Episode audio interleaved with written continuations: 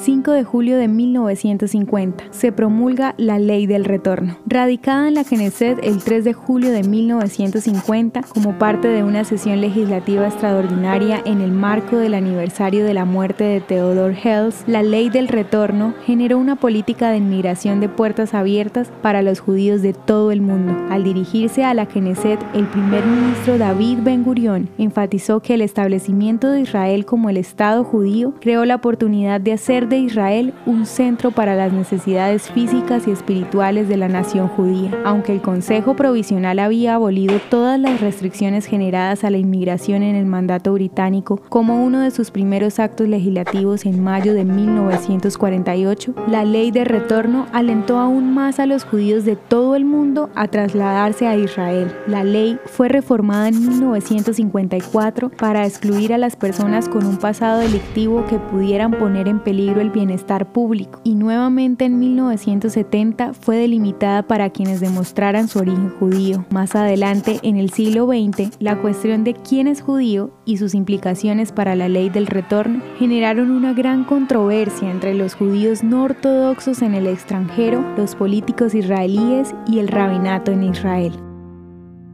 ¿Te gustaría recibir estos audios en tu WhatsApp? Compartimos nuevos episodios todos los días. Suscríbete sin costo alguno ingresando a www.hoyenlahistoriadeisrael.com. Hacerlo es muy fácil. También puedes encontrarnos como arroba hoy en la historia de Israel en Instagram, Facebook, Spotify y otras plataformas digitales. Comparte este audio para que otros conozcan más acerca de Israel.